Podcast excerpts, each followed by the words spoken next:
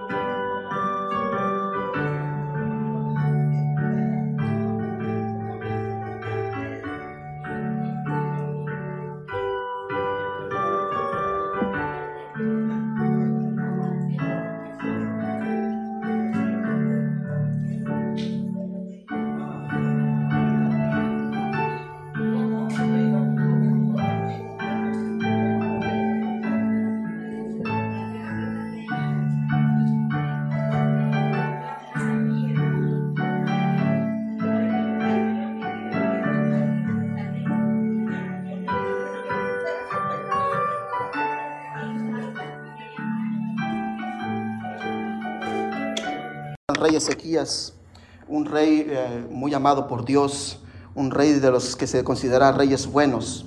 Debemos recordar lo que nos relata el libro de Crónicas y el libro de los reyes, que en ese tiempo que él estaba viviendo, hermanos, la tierra de Israel estaba dividida en dos, eh, en el reino del norte y en el reino del sur, por causa del pecado de Israel, por causa del pecado de, de Roboán, el hijo de Salomón, que no quiso seguir eh, los caminos de David, su abuelo. Él quiso hacer todo lo contrario. Sabemos que la vida de Salomón comenzó bien. Un joven cuando llegó al, reino que pidió sabiduría al Señor, no le pidió nada, cosas materiales. Lo que le pidió fue sabiduría. Y dice la Biblia que no, ha habido uno como él, solamente Jesús. Dice la Biblia, hermanos, que Dios prosperó a, Salomón económicamente, que hubo paz en su reinado. Pero después que entró su hijo Roboán, pasó algo en Israel, se dividió en el reino del norte que tomaron el nombre de Israel y con su capital era Samaria. Y en el reino del sur, eh, con, eh, con, la, tribu de Judá y otras dos tribus, Benjamín y otra, otra tribu más, tomaron como capital a Jerusalén. Y de ahí viene el linaje, hermanos, del rey David, de todos los reyes de, de Judá, hasta nuestro Señor Jesucristo. Y aquí vemos, hermanos, que, que, Ezequías era un hombre bueno, es uno de los reyes que fue, es considerado de los buenos reyes del sur del reino de Israel, es decir, del reino de Judá. Y en realidad la palabra de Dios nos muestra que el rey Ezequías no solamente fue uno de los reyes buenos, sino que fue el mejor de todos los reyes de Judá.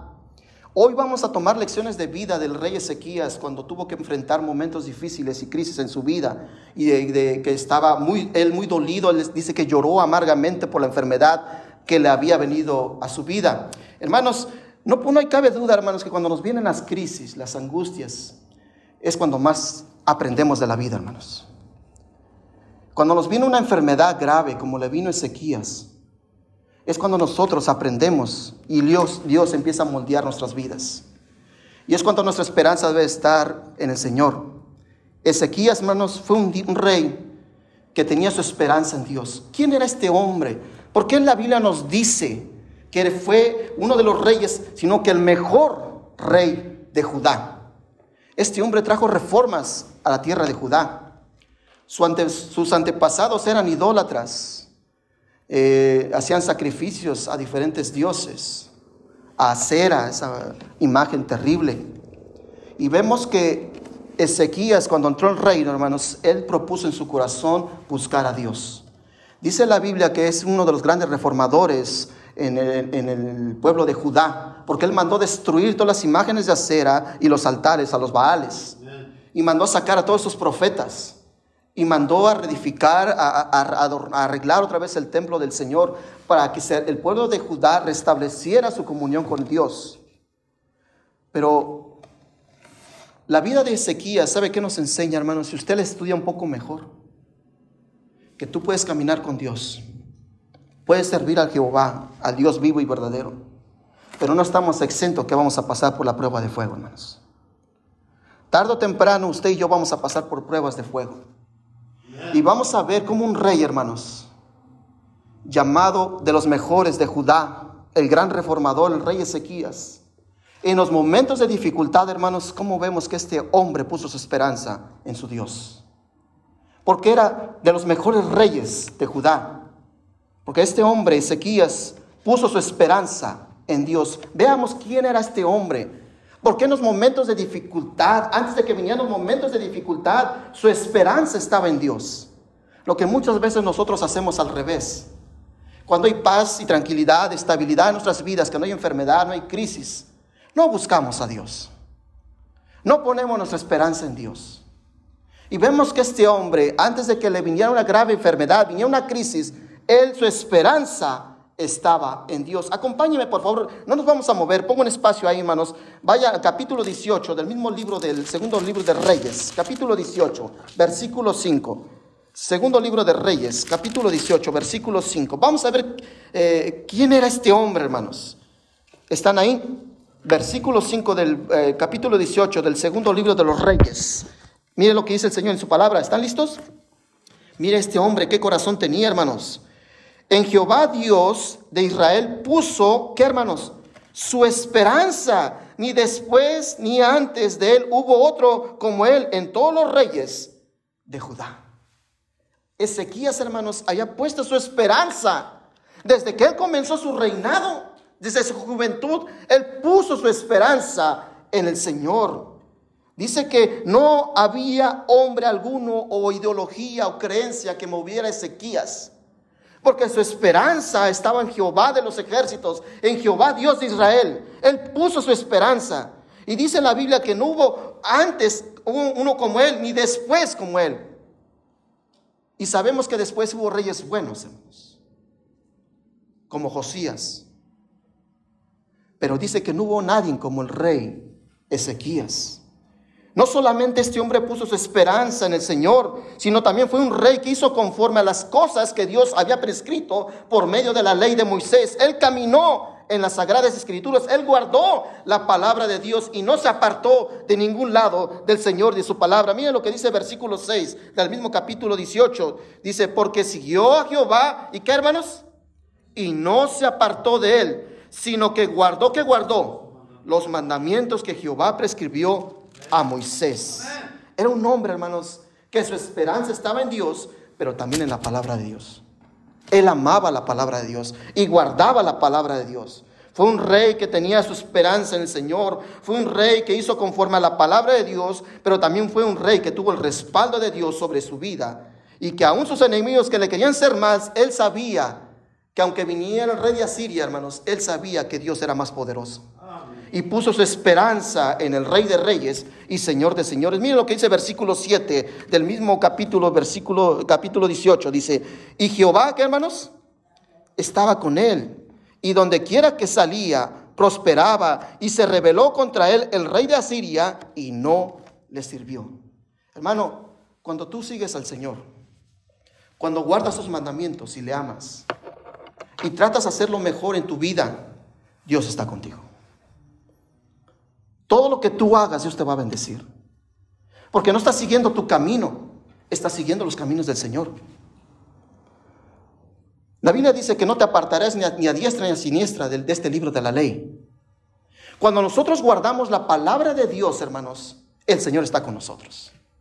Cuando agradamos y hacemos las cosas conforme al Señor, Dios está con nosotros. Hermanos, ¿cómo puede ser, hermanos, que un rey que acabamos de leer que su esperanza y confiaba en el Señor, que amaba las promesas de Dios, confiaba en la palabra de Dios, guardaba los mandamientos del Señor, hermanos. Un hombre, hermanos, que sobre la vida de este hombre y su, reino, hermanos, estaba la presencia de Dios. ¿Cómo puede ser posible que un hombre así, hermanos, le haya venido una dificultad como la que le vino? Muchos de nosotros podemos decir, yo gano almas, yo vengo a la iglesia, leo la Biblia, Creo en la palabra del Señor. Amo a Dios. Tengo a Jesús como mi Salvador personal. El Espíritu Santo mora en mí. ¿Cómo puede ser posible que esto venga a mi vida? ¿Cómo puede ser posible que tenga este cáncer? ¿Cómo puede ser posible que haya sido contagiado de este virus? ¿Cómo puede ser posible que me venga esta mala noticia? ¿Qué haría usted, hermano? Si le venían con una una noticia tan fatal como le vino a Ezequías. ¿Cuál es esa noticia, hermano? Regresemos al capítulo 20, versículo 1, hermanos. Volvamos al capítulo 20, versículo 1. Dice, en aquellos días Ezequías cayó enfermo de muerte. Y vino el profeta Isaías, hijo de Amós, y le dijo, Jehová dice así, ordena tu casa, porque morirás y no vivirás. Imagínense al rey Ezequías, hermanos, enfermo, y sabe que viene por, por, las, por las puertas del palacio real, hermanos. Viene el profeta de Dios, y hermanos, Isaías no era cualquier profeta, era un gran profeta, hermanos. Se dice, hermanos, que el profeta Isaías era, Isaías, perdón, era del, linaje de, sangre real. Él, era, él pertenecía a un linaje de reyes de Israel, hermanos. No era cualquier profeta, hermanos. El profeta Isaías fue el que profetizó el nacimiento de Jesús. ¿Y cómo iba, y cómo iba a ser su crucifixión de Jesús? Él también en su profecía escribe de la segunda venida de Jesús. El profeta Isaías, hermanos, no era cualquier profeta. Era un hombre de Dios, que Dios le hablaba y iba y le decía a Ezequías lo que Dios quería de él. Y Ezequías creía lo que Isaías traía porque venía de Dios. Pero vemos, hermanos, que cuando, eh, yo me supongo que cuando Ezequías estaba enfermo, grave, ahí viene Isaías a orar por mí. Ahí viene Isaías a darme las buenas nuevas de que me voy a sanar. ¿Y cuál fue la respuesta, hermanos? Ordena tu casa Arregla las cosas que tengas que arreglar. ¿A quién vas a dejar de rey? Arregla tu testamento. Arregla cómo, cómo quieres que sea, sea tu servicio fúnebre. Porque no vivirás. Vas a morir. ¿Qué haría usted, hermanos? ¿Cuál sería la respuesta de usted que viniera una noticia así? ¿Cuántos de nosotros cuando estamos enfermos queremos que el pastor vaya y llore por nosotros, hermanos? ¿No? Estamos en el hospital, quieren, queremos que la iglesia vaya y llore por nosotros, o en la iglesia estemos, que estemos orando por ellos o por cada uno de nosotros. Es lo que deseamos. Pero imagínese, hermanos, que, que va el pastor y le diga, ¿sabe qué, hermano? Estamos orando por usted, pero usted se va a morir. ¿Cómo se sentiría usted, hermano? O que está, tiene un, un, hermano, una familiar muy grave, y que le digan que va a morir. ¿Qué reacción, qué reacción tendría usted delante del Señor? Muchos de nosotros estaríamos peleando con el Señor. ¿Por qué Dios? Yo siempre estoy en iglesia, yo siempre estoy haciendo todo lo posible para que yo agradarte, mi vida sea un olor agradante a ti, Señor. Diezmo, hago todo lo posible por ti, Señor, y mira cómo me pagas. Muchos de nosotros estaríamos renegando del Señor. Pero Isaías, hermanos, Isaías no era así, hermanos. Isaías estaba, estaba viviendo un momento difícil, hermanos, una enfermedad terrible, una enfermedad de gravedad, era de muerte. Hermanos, ¿qué es tan mala noticia, hermanos? Que ninguno de los que estamos aquí estamos exentos, hermanos, que nos digan esta noticia. Tienes una enfermedad grave, vas a morir. Hermanos, en ese momento, hermanos, se nos quiere parar el corazón. ¿Cuál sería la reacción de cada uno de nosotros? ¿Cómo reaccionaríamos delante del Señor, hermanos? Este día, por medio de la historia de la enfermedad de Ezequías, hermanos, lo que tuvo que enfrentar él, podemos tomar cuatro lecciones de la vida de este hombre que son muy importantes para cada uno de nosotros. Y, nosotros vamos a aprender esta tarde, hermanos, cómo enfrentar esos tiempos de enfermedad, de crisis y de angustia. Porque hoy en día, hermanos, mucha gente y familias en el mundo están enfrentando, hermanos, muchas situaciones muy difíciles. personas enfermas de cáncer,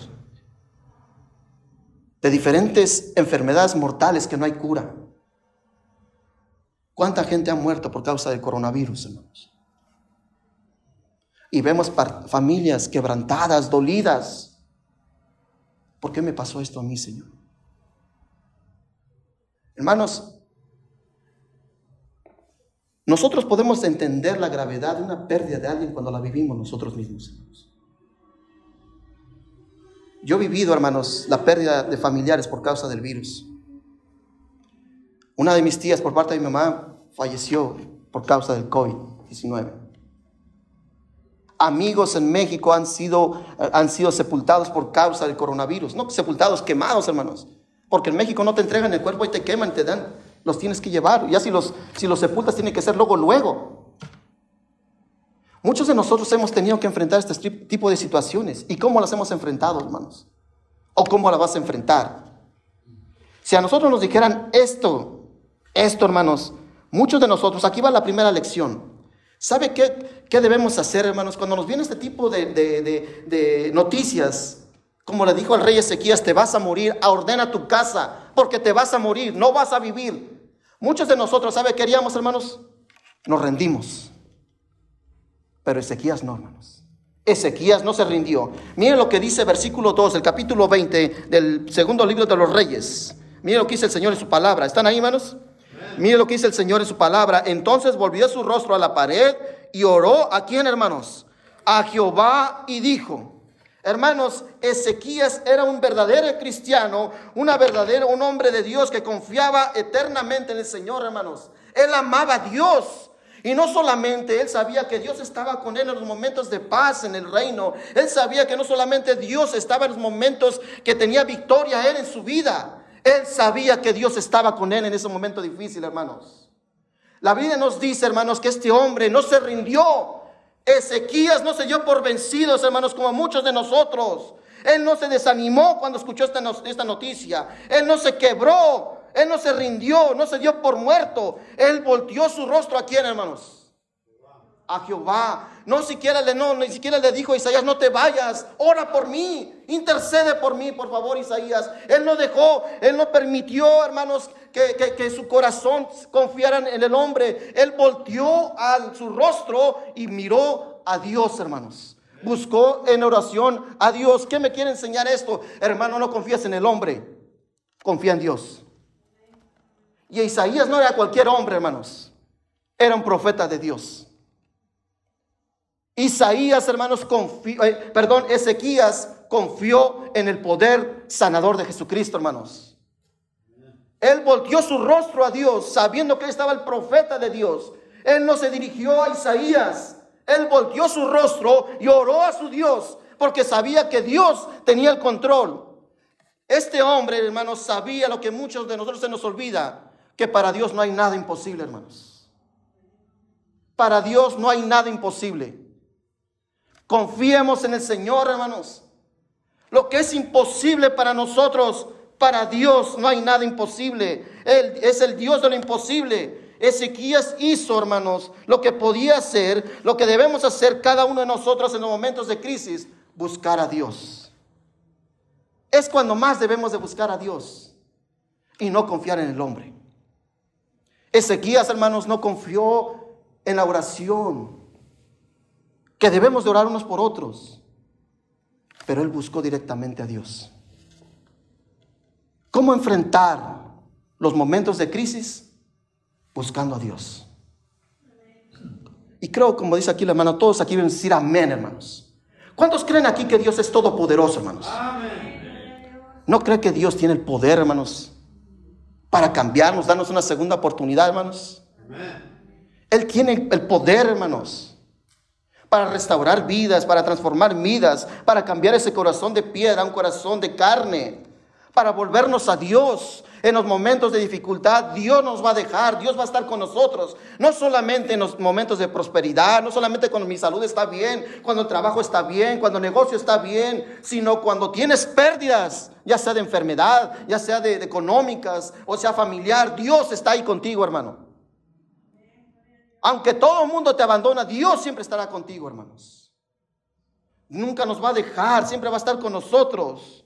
Este hombre, hermanos, no le habló a Isaías, a pesar de que era un profeta de Dios, Ezequías, perdón, él quería hablar directamente con Dios. Él no pidió que intercedieran por él. Él fue directamente y volvió su rostro a la pared y buscó a su Dios. Es lo que debemos hacer nosotros, hermanos. En esos momentos de dificultad, de dolor, que no tenemos esperanza, que nos sentimos solos, voltear nuestro rostro y buscar al Señor, hermanos. Esa mujer de Naín, cuando llevaba a sepultar a su hijo. ¿A quién se encontró en el camino, hermanos? A Jesucristo. ¿Y qué le dijo Jesús, hermanos? No llores. No llores. Eso nos muestra el amor compasivo de nuestro Dios, hermanos. En ese camino de la vida, hermanos, que viene de dolores, tropiezos, fracasos, traiciones, dolor, desesperanza. En ese camino Jesucristo nos va a encontrar, hermanos. Y te dice, no llores, ten fe, sigue confiando, yo estoy contigo. En esa tarde, hermanos, el Señor nos dice a cada uno de nosotros, por muy mala noticia que te venga a tu vida, no te rindas. Sigue confiando en el Señor. Aquí, aquí quiero hablarles rápidamente a los jóvenes. Jóvenes, va a venir algo en su vida que a lo mejor ustedes nunca esperaban que iba a llegar a su vida. Y se van a sentir decepcionados, dolidos. Pero no olviden que Dios está con ustedes. Sigan confiando en Dios. Sigan caminando por Dios. Busquen a Dios, clamen a Dios, no se rindan. Busquen a Dios, al, al omnipotente, al omnipresente, omnisciente Dios. Es exactamente lo que tenemos que hacer cada uno de nosotros en los tiempos de crisis, hermanos. ¿Qué debo hacer yo en los tiempos de crisis y dificultad? buscar a Dios, hermanos. Cada uno de nosotros, hermanos, es la primera lección que nos da el Señor. Hermanos, cuando nos viene una mala noticia, ¿no nos queremos rendir, hermanos? Que nos digan, te vas a morir. Te viene la aflicción, ¿qué va a ser de mi familia? ¿Qué va a ser de mi esposa? ¿Qué va a ser de mis hijos? ¿Qué va a ser de mis nietos? ¿Cómo voy a repartir mis bienes? Ahora es momento de arreglar cómo va a ser mi, mi servicio funeral eh, para que me entierren y nos empezamos a enfocar en otras cosas. Ezequías no, hermanos. Ezequías sabía a quién estaba su esperanza, en quién había creído. Su esperanza estaba en Dios. No te rindas, hermanos. El, el, último que tiene la última palabra se llama Jesucristo, hermanos. Él es el último que tiene la última palabra. Debemos seguir buscando a Dios. La segunda lección, hermanos, eh, que nos da la enfermedad y la vida del rey Ezequías, hermanos, es que en tiempo de crisis recuerda los tesoros celestiales que tú has hecho en este mundo. Mire lo que dice versículo 3, hermanos, del capítulo 20 del segundo libro de los reyes. ¿Están ahí? Mire lo que dice el Señor en su palabra. Te ruego, oh Jehová, te ruego, que hagas memoria de que he andado delante de ti en verdad y con íntegro corazón, y que he hecho las cosas que te agradan. Y lloró Ezequías con gran lloro. Aquí, hermanos, el rey Ezequías estaba quebrado físicamente, hermanos. Estaba gravemente enfermo. Físicamente él estaba acabado. Pero su corazón, hermanos, lo quebró delante del Señor. Y esto, hermanos, lo que nos enseña, hermanos, las poderosas palabras que le dice Ezequías a Dios, hermanos, es algo que nosotros debemos declamar al Señor, hermanos. Ezequías le recuerda a Dios, recuerda, Señor, que he hecho todas las cosas que a ti te agradan.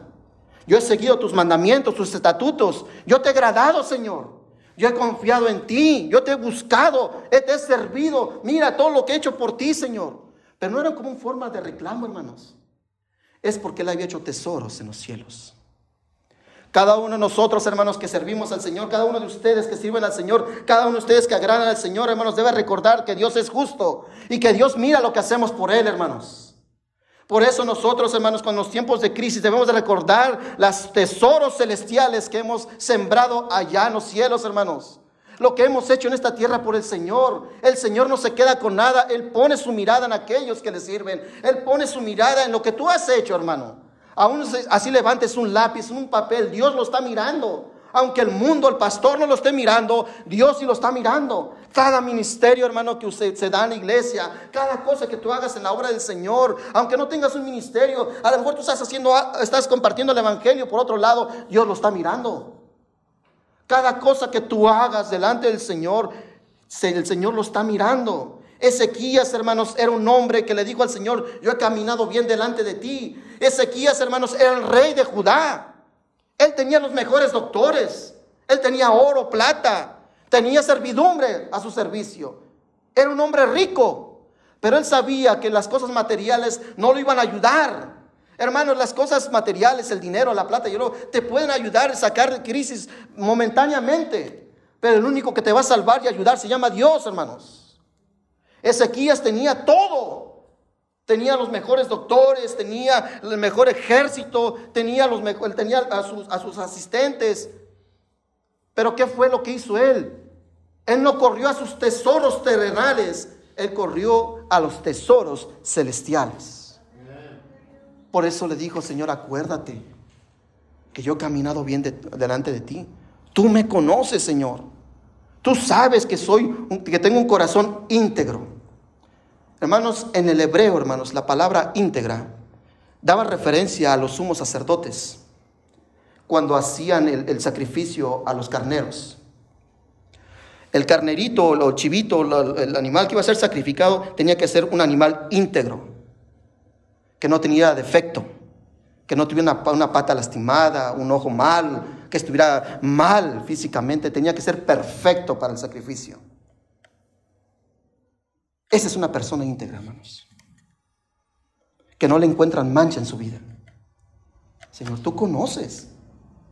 Podré engañar al pastor, podré engañar a los hermanos, podré engañar a todo el mundo, pero tú conoces mi corazón. Porque lo que dice, yo he dado de corazón íntegro delante de ti. Tú conoces mi corazón, Señor. A ti no te puedo engañar. Así como ves mi servicio, que todo mundo no lo ve, también ves lo más profundo que hay en mi corazón y en mi vida. Lo podré ocultar, Señor. Podré ocultar lo que hago, pero a ti no. Hoy en día, hermanos, hay muchas personas que en su Facebook ocultan cosas. Hoy en día hay personas que tienen doble página de Facebook, Instagram, una con, con familia y otra con, para hacer cosas malvadas. Hoy en día, hermanos, hay hombres y mujeres que tienen diferentes hogares. Hoy en día, hermanos, el Señor conoce lo que hay más profundo en nuestro corazón. Pero así como hay algo profundo en nuestro corazón, cosas malas, también conoce el dolor que hay en nuestro corazón, hermanos. ¿Ustedes creen que Dios no miró el dolor de este hombre, hermanos? Miró su corazón. ¿Y qué, hermanos? ¿Qué palabras, hermanos? Nos podríamos atrever a decirle al Señor, tú conoces que ha dado bien delante de ti, Señor. Acuérdate lo que yo he hecho por ti. Nos atreveríamos, hermanos, a decirle así al Señor en oración. Acuérdate que yo he guardado tus estatutos, tus mandamientos, que yo he tratado de seguir tu voluntad, Señor, hacer tu voluntad, buscar tu rostro, no he hecho las cosas que mi familia antepasada, la religión me hacía hacer antes. Ahora te agrado a ti, Señor. ¿Nos atreveríamos a decir esto a Dios, hermanos? ¿Qué tesoros en el cielo estamos sembrando, hermano? Cosechando. ¿Qué tesoros estamos haciendo en el reino de, Dios, hermanos? Porque Ezequías, hermanos, abrió su corazón y puso su vida en las manos de Jesús. Él podía, hermanos, correr a sus tesoros terrenales, pero él corrió a sus tesoros celestiales. Y eso es lo que nos, recuerda a cada uno de nosotros, hermanos, que Dios no es injusto. Él nos olvida nuestro servicio y nuestro corazón hacia Él. Todo lo que queremos hacer para nuestro Dios que agrada al Señor, hermanos, Él sabe, hermanos. Él no se lo olvida. Él lo guarda en su corazón. Él lo recuerda. Por eso, hermanos, no nos debemos enojar, hermanos, para servir al Señor, hermanos. Porque nuestro servicio a Dios, hermanos, es que nosotros estamos metiendo a nuestra cuenta bancaria que está en los cielos, hermanos. Donde, ¿qué dice la palabra de Dios? Ni que la mirra, donde no se corrompe, hermanos. Dios, hermanos, nos tiene una cuenta bancaria ya, hermanos, celestial, donde todo lo que hacemos por Dios en este mundo, hermanos, Dios lo mira y Dios, hermanos, no se olvida de ese sacrificio. Dios no se olvida lo que tú has hecho por Él. No vaya allá, hermanos, en la carta de los Hebreos, capítulo 6, versículo 10, dice, porque Dios no es injusto para olvidar vuestra obra y el trabajo de amor que habéis mostrado hacia su nombre, habiendo servido a los santos y sirviéndoles aún. ¿Cuál es el ministerio para servir al Señor, hermanos? Jesucristo, hermanos, en la última noche, hermanos dice el, Evangelio de Juan, que le lavó los pies a sus discípulos. También en otro pasaje bíblico, hermanos, que Pedro le quería impedir que le lavara los pies. Y ya después quiso que lo bañara totalmente, hermanos. En otro pasaje, hermanos, la Biblia nos dice que los estaban debatiendo Juan, su hermano, con los demás discípulos, que quién era el mayor, iba a ser el mayor en el reino. ¿Y qué dice el Señor, hermanos? El que sirva a los demás, ese será mayor en el reino de los cielos. Ese es el ministerio, hermanos. Servir a otros. Aunque no traigas los aplausos, eso no debe importar, hermanos. Porque la mirada de Jesús siempre está en aquellos que le sirven, hermanos. Él mira lo que estamos haciendo en este mundo por Él, hermanos. Yo le canto, Señor. Yo le sirvo. Tal vez no vea, no, no, traiga la atracción, pero no te, no, no te fijes en eso. Dios sí lo mira, hermano. Dios mira lo que tú estás haciendo por Él, sirviendo a los santos. En los tiempos de crisis, hermanos, recuerda tus tesoros celestiales. En tercer lugar, hermanos, es la elección que nos da la vida y la enfermedad del rey Ezequías, es que humíllate delante de Dios, como lo hizo el rey Ezequías. Mire lo que dice la parte B del versículo 3. Vamos a leerlo todo, todo el versículo 3. Mire, dice, te ruego, oh Jehová, te ruego que hagas memoria de que he andado delante de ti en verdad y con íntegro corazón. Y aquí he hecho las cosas que te agradan. Mire la última parte. Y lloró Ezequías con gran lloro. En los momentos de tribulación y crisis, hermanos, hay que humillarnos delante de Dios. El rey Ezequías, hermanos, como les dije, estaba quebrado físicamente. Él, su enfermedad, hermanos, era, no había cura para él. Él no sabía, él, él no sabía, él sabía que no había cura para su enfermedad. Por eso acudió a Dios y le recordó lo que había hecho por el Señor. Pero dice la Biblia, hermanos, que él se humilló delante del Señor, porque le lloró con gran lloro. Tenemos que comprender, hermanos, que para estar de pie, hermanos, para levantarnos, para vencer nuestros gigantes, hermanos, si usted quiere vencer ese gigante de enfermedad, ese gigante de crisis, ese gigante de, de, soledad, de dolor, ese gigante de, del dolor de la pérdida de un, de un, ser querido, ese gigante, hermanos, que a lo mejor estás viviendo en tu familia, que está a punto de quebrarse, ese gigante que estamos enfrentando hoy en día, hermanos, que se llama coronavirus, que se llama pandemia, que se llama crisis económica, que se llama crisis de salud, cualquier gigante que se levante delante de tu, de de tu, vida, hermanos, ¿sabe cómo lo puede vencer? De rodillas, hermano. Arrodillarnos delante de nuestro Dios, hermanos. Si quieres vencer esos gigantes, primeramente te tienes que humillar delante del Señor, hermanos. Humíllate delante de Dios. David, hermanos, cuando fue contra ese gigante, hermanos, él sabía, antes de, enfrentar a Goliat, hermanos, él, él sabía que Dios estaba con él. Y era un joven humilde, hermanos. Porque él sabía quien lo iba a vencer se llama Dios. Tú vienes a mí con jabalina y espada y yo vengo en el nombre de Jehová, decía David, hermanos. Porque él sabía que ese gigante no era más grande que nuestro Dios, hermanos. Esta pandemia no es más grande que el Señor, hermanos. El trabajo, las horas que te han quitado, no es más grande que nuestro Dios. Nuestro Dios es más grande y poderoso. Hermanos, David no solamente enfrentó a Goliat, David enfrentó diferentes gigantes. Dice la Biblia en el segundo libro de Samuel que enfrentó un gigante del linaje de, este rey, de este, perdón, de este gigante que enfrentó Goliat, que enfrentó David, hermanos. Efibonoset se llama así este hombre. Que dice que ya este David, hermanos, yo creo apenas podía agarrar la espada, ya era anciano él. Ya, ya, ya era anciano, un hombre anciano, y todavía estaba peleando, hermano luchando, conquistando. Dice la Biblia, hermanos, que apenas yo creo podía este viejito podía agarrar la espada, hermanos, y enfrentar a ese gigante.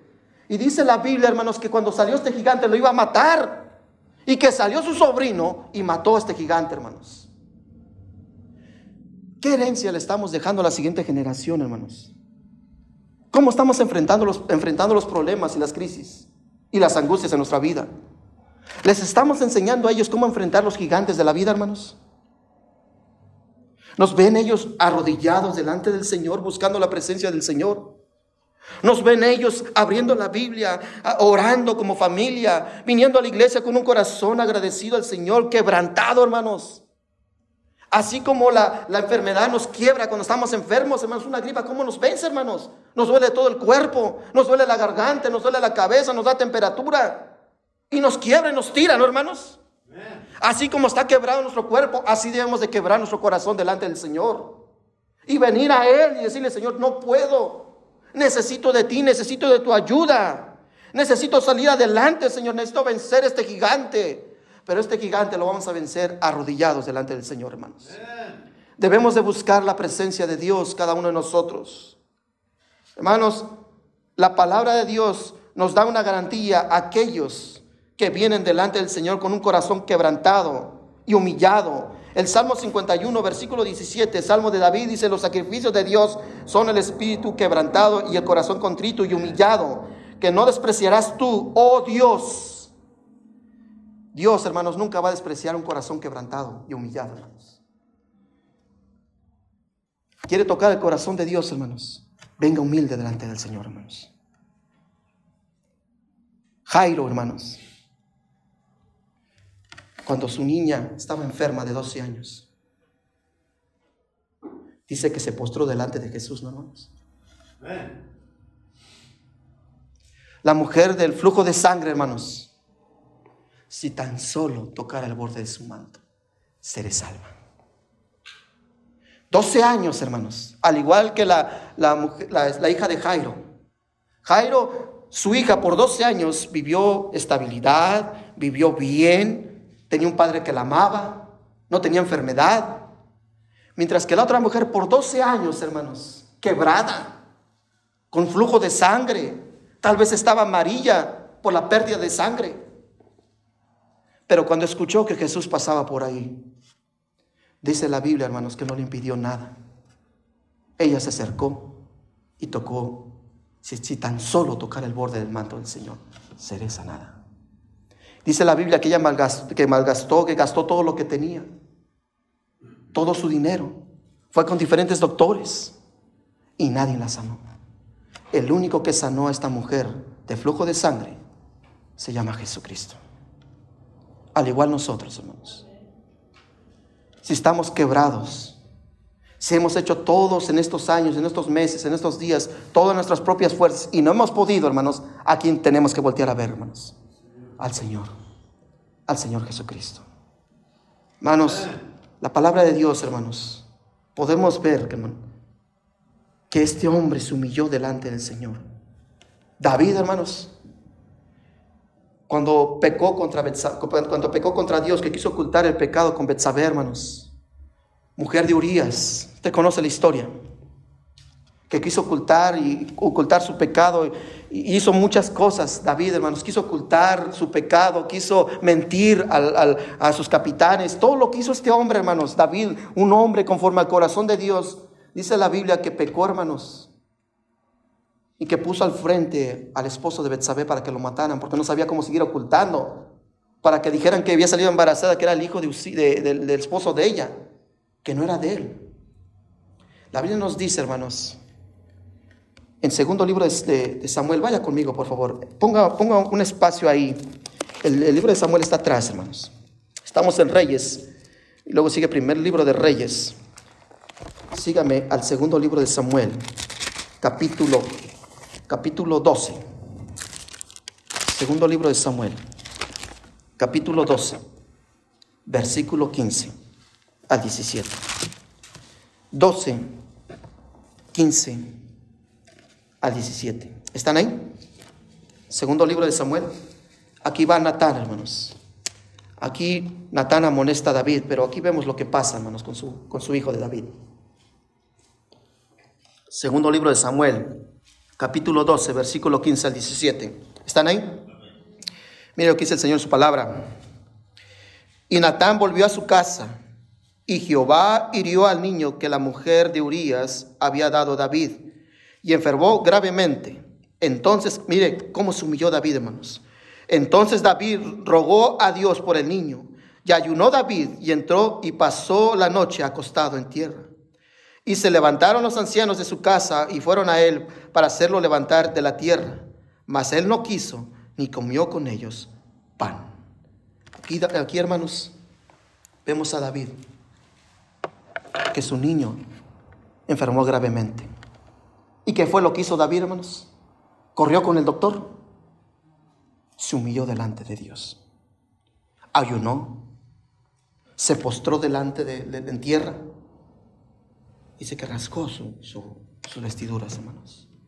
El rasgar, el rasgar las vestiduras es una forma de humillación, hermanos. Nosotros debemos rasgar nuestro corazón delante de Dios, quebrarlo delante de Dios. Hermanos, ¿ustedes se han visto cómo hacen el oro? ¿Cómo limpian el oro? El oro, hermanos, cuando lo agarran está todo deforme, hermanos, y lo meten a un horno de fuego para limpiarlo, para quitarle las impurezas. Y cuando lo sacan lo empiezan a limpiar. Así Dios hace con nosotros en los, tiempos de prueba, hermanos. Dios nos prueba, hermanos, nos deja que pasemos por esas pruebas de fuego, pero son momentáneas, hermanos, pero también son necesarias. Las pruebas de fuego son necesarias para cada uno de nosotros, hermanos, porque en los momentos de prueba Dios está moldeando nuestras vidas, hermanos. Él es el labrador y nosotros somos el barro. Y nosotros debemos estar en las manos del, perdón, del alfarero. Porque el alfarero, ¿qué es lo que hace, hermanos? agarra la masa, la moja, hermanos, y no la aplasta primero, hermanos. No hace esto. La hace como bolita. La aplasta. Y después la pone y le empieza a dar vueltas y le empieza a dar forma. Dios hace lo mismo con nosotros, hermanos. Dios empieza a moldear nuestro carácter, Dios empieza a moldear nuestra fe para que nos humillemos delante de Él, hermanos, y Él forme en nosotros una vida como Él quiere, hermanos.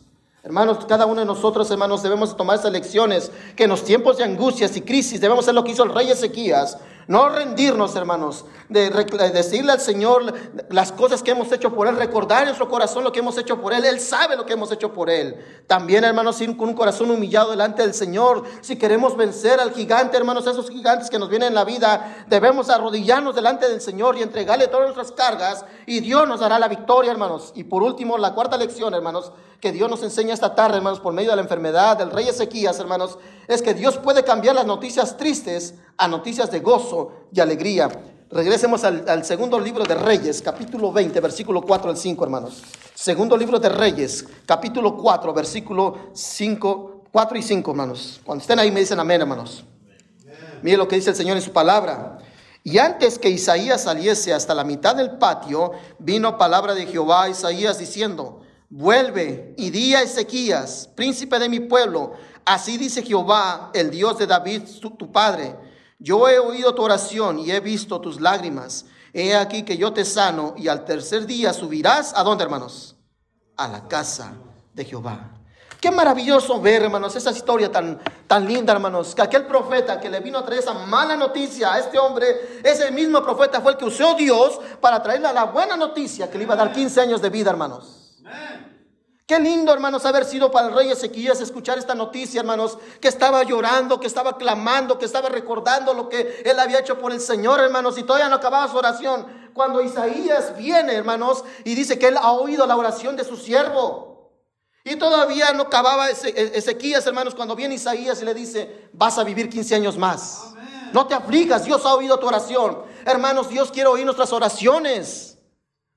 Pero no debemos de rendirnos. Seguir luchando por el Señor, seguir agrandando al Señor, aunque parezca difícil en esta vida, hermanos, aunque todo se esté derrumbando, aunque todo se vaya, hermanos, tú sigue fiel a Dios. Sigue haciendo la voluntad de Dios, sigue caminando con el Señor. Aunque tu familia no quiera saber nada del Señor y tú eres el único, Dios te está bendiciendo, hermano. Hermanos, la vida de José nos deja bien claro, hermanos, que dice que, que Dios estaba con José en un país pagano, hermanos. Un país idólatra como Egipto. Y llegó a ser, hermanos, el mayordomo de Potifar. Y lo culparon por algo que no hizo, hermanos. Lo metieron en la cárcel y no era el encargado de la cárcel, hermanos. Y después, hermanos, fue el primer ministro de Egipto, hermanos. Porque Dios estaba con él. ¿Ustedes conocen la historia de José, hermanos? Despreciado por sus hermanos, envidiado. Lo querían matar. Lo vendieron, lo echaron en un pozo, hermano. Todo lo que sufrió este hombre, hermanos. Pero él siguió confiando en Dios. Aún viendo que siendo jovencito, hermanos, vio todo el desastre de sus hermanos. Cuando tomaron a Dina, ¿recuerdan ese, ese capítulo, hermanos? ¿Qué fue lo que hicieron los hermanos? Mataron. Mataron. ¿Ustedes creen que era un buen ejemplo para José, hermanos? Estos hermanos. Un hermano metiéndose con su, con su nuera, hermanos. Tomando por mujer a su nuera. Viendo toda la familia que era bien disfuncional. Que decían que eran hijos de Dios, pero parecían hijos del diablo, hermanos. él se mantuvo firme y siguió confiando en Dios. Al igual nosotros, hermanos. Aunque parezca que todos nos están dando la espalda, debemos seguir peleando la buena batalla de la fe. Fortalecidos en el Señor, dice Pablo. Debemos alegrarnos porque Dios está con nosotros. Porque un día esa, esa noticia tan terrible que te ha venido a tu, a tu vida, hermanos, Dios va a usar diferentes medios y personas para compensarte y decirte, mira, aquí está el premio que tanto esperabas. Yo he oído tu oración. Ese hijo que tanto estás orando, hermano, que tienes años, años, años, décadas y décadas, y pareciera que en Dios no está haciendo algo, un día vas a ver tú, hermano. Yo he, he oído tu oración. Por ese hijo, hermano, que estás pidiendo, orando, clamando. Pregúntale a Elizabeth, hermanos, a Zacarías, hombres fieles, mujeres fieles que estaban sirviendo en el templo del Señor, hermanos. Y en el templo dice que era la hora de la oración, que estaba Zacarías en la hora de la oración, ese día le había tocado a él estar en la oración, hermanos, y dice que apareció el ángel y que le dijo, Dios ha oído tu oración. Tanto querías un hijo, Dios te lo va a dar. ¿Y qué clase de hijo fue, hermanos, Juan el Bautista? Al igual, hermanos, tu hijo, tu familiar, tu pariente, que tanto estás orando y clamando al Señor que pareciera que no está pasando nada. Dios un día te va a decir, yo he, oído tu oración. Y al igual que el Juan el Bautista va a hacer maravillas, va a ser algo sorprendente, maravilloso, hermanos, porque nuestro Dios es el Dios de lo imposible, hermanos. Hizo algo sobrenatural en Elizabeth. Elizabeth ya era una mujer anciana, que ya no podía tener hijos, estéril. Y él era un hombre anciano, hermanos. ¿Y qué le dice el ángel? a Zacarías, yo he oído tu oración. Y tu mujer tendrá un hijo. Y, pondrás por nombre Juan. ¿Y sabe qué significa el nombre de Juan? Dios está conmigo. Hermanos, Dios está con nosotros. Clamemos a Dios. Busquemos la presencia de Dios. Nuestro Dios, hermanos, quiere cambiar nuestras lágrimas nuestras tristezas por gozo y alegría. Eso mismo quiere ser Dios con nosotros, hermanos. Vaya por favor y con este versículo quiero acabar al libro de los Salmos, capítulo 30. Estamos en Reyes, luego sigue Crónicas, hermanos. Luego se va de ahí hasta el libro de los Salmos, capítulo 30. Salmo 30. Salmo 30. Versículo 11. ¿Están ahí? Está después del libro de Job. Salmo 30, versículo 11. ¿Están ahí? Miren lo que dice el Señor en su palabra. Has cambiado mi lamento en baile y desataste mi silicio y me ceñiste de alegría. Mire lo que dice el versículo 12. Por tanto, a ti cantaré, gloria mía, y no estaré callado, Jehová Dios mío, te alabaré para siempre. Amén. Hermanos, cuando Dios hace algo maravilloso en nuestras vidas, nos alegra nuestro corazón, hermanos. Esa, esa, oración que tanto has pedido y que el Señor te la, te, la, te la conteste, hermanos, ¿cómo se va a llenar tu corazón, hermanos? Tenemos que pasar por pruebas, hermanos, porque son necesarias. Pero sabemos que Dios está con nosotros, que Dios nunca nos va a abandonar, Él nunca nos va a dejar. Hermanos, esa tristeza, ese lloro, ese lamento, ese dolor, Dios lo quiere, lo quiere cambiar con alegría. Solamente confía en Dios. No pierda la esperanza. No te rindas. Continúa hacia adelante. Hermanos, la pérdida de un familiar, hermanos, es doloroso. La enfermedad grave a uno, hermanos, es doloroso. El saber que un hijo está entregado totalmente a los vicios es doloroso, hermano el ver que tu familia se está desintegrando es doloroso, pero yo confiaré en el Señor y seguiré adelante. No hay que rendirnos, hermanos, y hagamos lo que hizo Ezequías. Hermanos, si el Señor te ha sacado de una crisis, de una dificultad, a Ezequías, hermanos, le dieron 15 años más. ¿Cuál es la segunda oportunidad que tú estás haciendo ahora mismo por Dios? Porque es lo que nos dice la Biblia, ¿no, hermanos? que le dijo a, su profeta, vuelve y dile a, mi príncipe, a mi hijo, que va a ser sanado. Y no solamente eso, 15 años más de vida va a tener. Y que su reino va a haber paz. Que el rey de Asiria no los va a tocar. No va a hacer nada. ¿Cuántos de nosotros hemos tenido segundas oportunidades, hermanos? ¿Qué hemos hecho por el Señor, hermanos? ¿Qué le dijo Dios a Ezequías? Ve a la casa de Jehová. Preséntate delante del Señor. En el Antiguo Testamento, hermanos, cuando una persona era declarada leprosa, hermanos, el sumo sacerdote es el que declaraba, lo examinaba. Y ellos tenían que estar afuera, una ciudad que era para ellos. Ellos tenían que estar afuera, tenían que dejar sus familias, tenían que dejar sus matrimonios, tenían que estar separados. Y tenían que gritar inmundo si veía que se acercaba alguien. Y cuando eran sanados, hermanos, ¿a quién se presentaban? Al sumo sacerdote. Cuando somos sanados, hay que presentarnos al gran sumo sacerdote, Jesucristo, hermanos. Hay que venir a Dios. El libro de Hebreos nos dice que Él es el gran sumo sacerdote, hermanos. Debemos de presentarse, debemos de presentarnos delante del Señor. Vamos a orar, hermanos. Padre, te damos gracias, Señor, por tu palabra. Y ahora, Señor, hemos aprendido estas lecciones del rey Ezequías. Muchas veces nos van a llegar momentos difíciles de terror, de horror en nuestras vidas, Señor. Cosas inesperadas. Y esas malas noticias nos pueden traer desánimo. Pero debemos de recordar lo que hizo Ezequías, que no nos vamos a rendir, porque al igual que Ezequías sabemos que tú eres el Todopoderoso, que no hay nada imposible para ti, Señor. Al igual que Ezequías en los tiempos de crisis, Señor, recordar que nosotros hemos dado, hemos caminado delante de ti, Señor. Que tú conoces nuestras vidas, nuestros corazones. Y que a ti no te podemos ocultar nada, Señor. También, Señor, recordar que tú quieres un corazón humillado, un corazón humilde delante de ti, Señor. Si queremos vencer ese dolor, queremos vencer esos obstáculos de nuestra vida, es venir delante de ti, eh, eh, arrodillados, Señor, postrados delante de ti, Señor. Y saber que tú eres el Todopoderoso. Y que tú vas a cambiar y confiar que esas malas noticias, esas tristezas, esas lágrimas, tú las vas a cambiar por gozo y alegría, Señor. También nos dice en el libro de Apocalipsis que ya no habrá más llanto ni más lágrimas porque estaremos contigo, Señor. Hermano, si en este momento estás viviendo momentos difíciles en tu vida,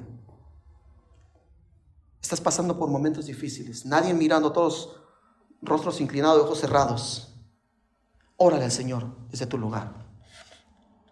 Pide dirección al Señor. Que te dé fortaleza, sigue confiando, no te rindas, hermano. Voltea tu rostro al Señor. Confía en el Señor. Hermanos, somos, hemos caído, pero nos podemos levantar, hermanos. Dios es el Dios de las segundas oportunidades. No te rindas, sigue confiando en el Señor. Haz algo por el Señor, aunque no te aplaudan, aunque la iglesia no lo vea, aunque el pastor no lo vea, pero Dios sí lo está mirando lo que tú haces por Él. Esa ayuda a ese hermano, esa ayuda a ese misionero, esa ayuda a ese, a ese cristiano, esa ayuda a ese familiar, Dios lo está mirando, hermano. Aunque nadie lo esté mirando, Dios sí lo está mirando. Sigue haciendo lo que Dios te ha pedido. Sigue luchando, sigue saliendo adelante. Ora por ese familiar. Sigue compartiendo el Evangelio de Jesucristo. No te des por vencido, amado hermano. No te rindas.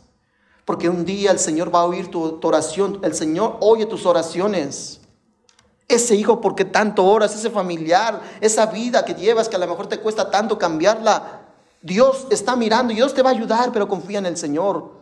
Pon un corazón delante del Señor. El Señor, hermano, nos ha dado oportunidades. Hay mucha gente, hermanos, que está muriendo, hermanos. Y Dios nos ha dado una oportunidad un día más para hacer algo por Él.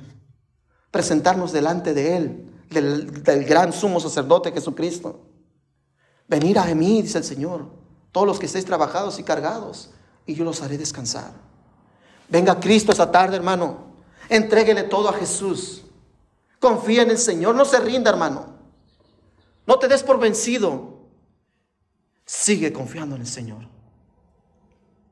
Si hay alguien que aquí a lo mejor el Señor le habló por una cosa, quiero orar por ti. ¿Por qué no haces tu mano? Todos ojos cerrados, nadie mirando. ¿Hay alguien aquí que le diga al Señor me habló esta tarde? Amén. ¿Alguien más? Amén. Que a lo mejor hay algo en tu corazón que te trae aflicción, un problema, una enfermedad. Amén. Sigan confiando en el Señor.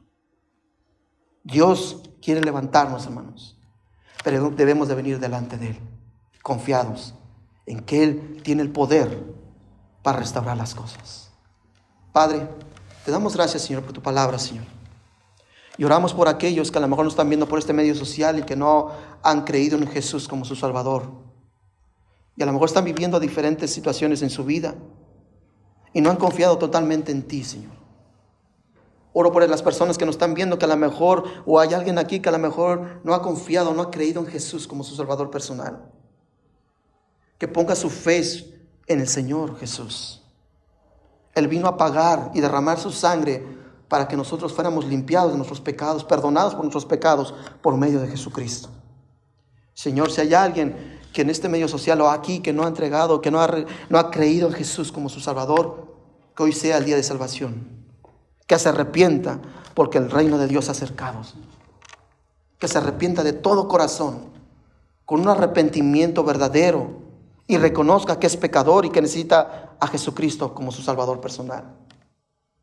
Oro por esas personas que a lo mejor se sienten tristes por la pérdida de alguien, por la pérdida de trabajo económico, por lo que estén pasando, Señor, por momentos de angustias y crisis. Que así como Ezequías volvió su rostro a ti, Señor, que ellos volteen a verte a ti, Señor. Pongan su mirada en Jesucristo, que Él es nuestra única esperanza, Señor.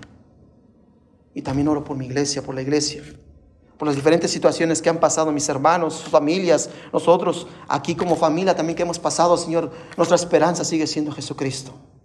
Y por eso venimos delante del gran sumo sacerdote llamado Jesús, a entregarle todas nuestras cargas, a humillarnos delante de ti, Señor sabiendo y confiando que tú vas a restaurar las cosas.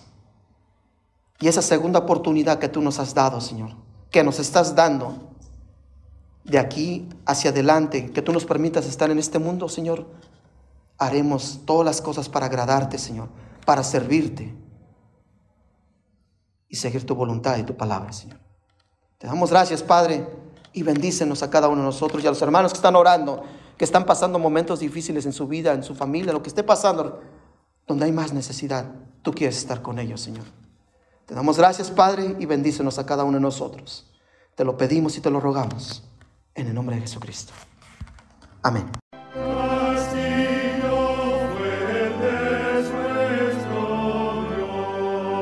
La Iglesia Bautista Montesión presenta un estudio bíblico con el pastor Fernando Alvarado.